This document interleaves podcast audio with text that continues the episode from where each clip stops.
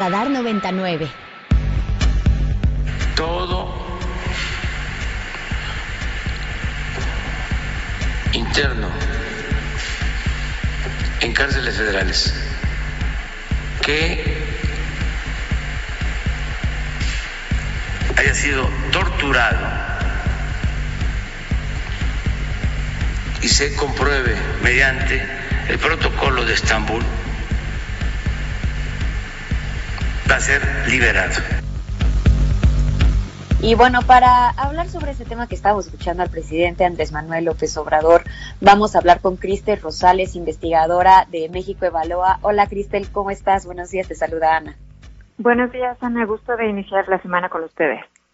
Igualmente, y este tema que creo que ha dado de qué hablar sobre eh, la decisión del presidente López Obrador de para liberar a las personas que están en cárceles federales y que tengan más de 75 años de edad y también aquellos que han sido privados de su libertad por más de 10 años y sin sentencia y que hayan sido torturadas.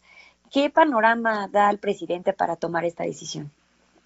Pues mira, le, les comento rápidamente, el presidente López Obrador, como bien decían, la semana pasada anunció la publicación de un decreto que busca liberar a personas en prisiones federales que cumplan con alguno de tres criterios, que sean adultos mayores, ya sea de 75 años o de 65 años, pero que presenten enfermedades crónico-degenerativas, personas que hayan sido torturadas y que esto se compruebe con el protocolo de Estambul, y personas que lleven más de 10 años en prisión sin sentencia.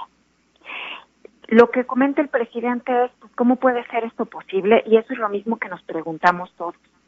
Sin embargo, sí queremos ver la medida pues exactamente con lupa y eh, reconocer qué es lo que nos está faltando discutir para resolver los problemas.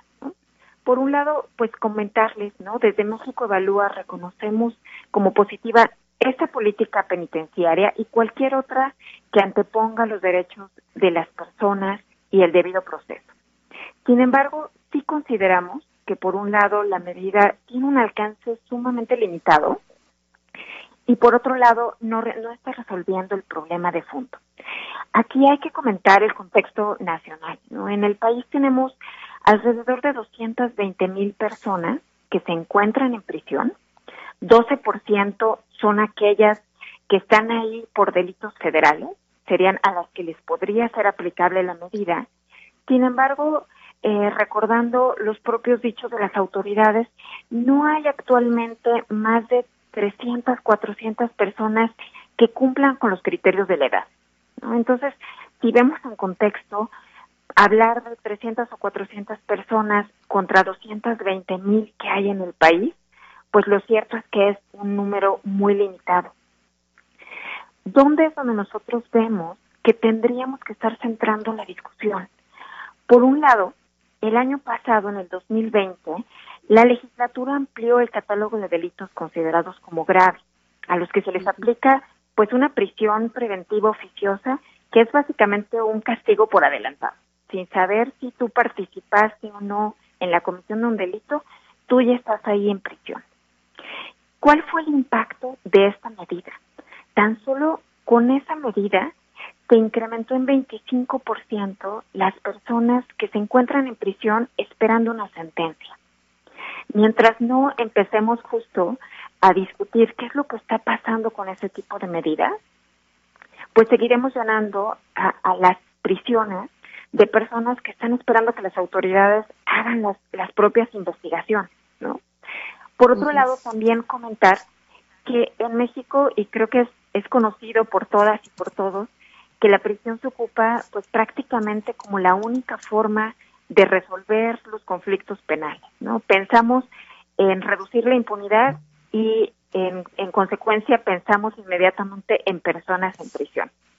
Y lo cierto es que pues el sistema acusatorio prevé distintos tipos de resoluciones pues por, de acuerdo a, los conflictos que tengamos. Por ejemplo, no vemos que sea necesario mandar a la prisión a una persona que se robó un gancito en, la tienda o que participó en una riña de vecinos, que quizá a personas que hayan cometido otro tipo de, de, de conflictos como secuestros, homicidios o incluso violaciones, eso es parte como del entendimiento que tenemos que ir justo analizando pues en, en todo el sistema.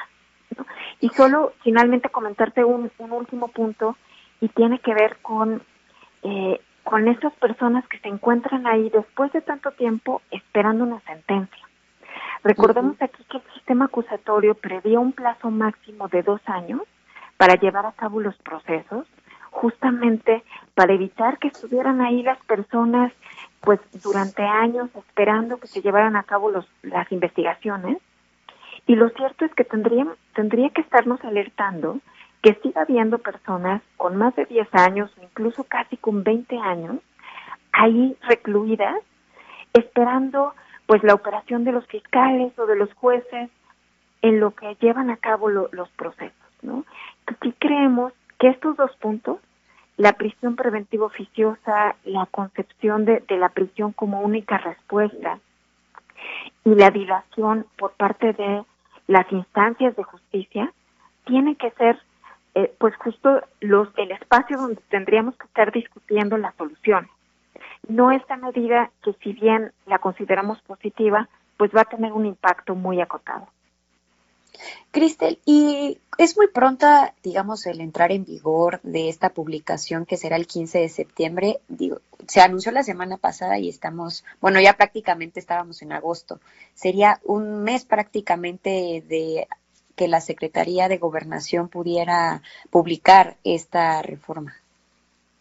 Pues más, más que pronto, eh, más allá de que el decreto se publique, aquí habrá que ver, por un lado, qué es lo que se publica en el decreto, ¿sí? tanto cuál va a ser el procedimiento para lograr identificar a las personas que cumplen con estos criterios, cómo se va a aplicar el protocolo de Estambul y quién lo va a aplicar a las personas internas, y cómo van a identificar pues a las personas que ya llevan ahí más de 10 años. ¿no?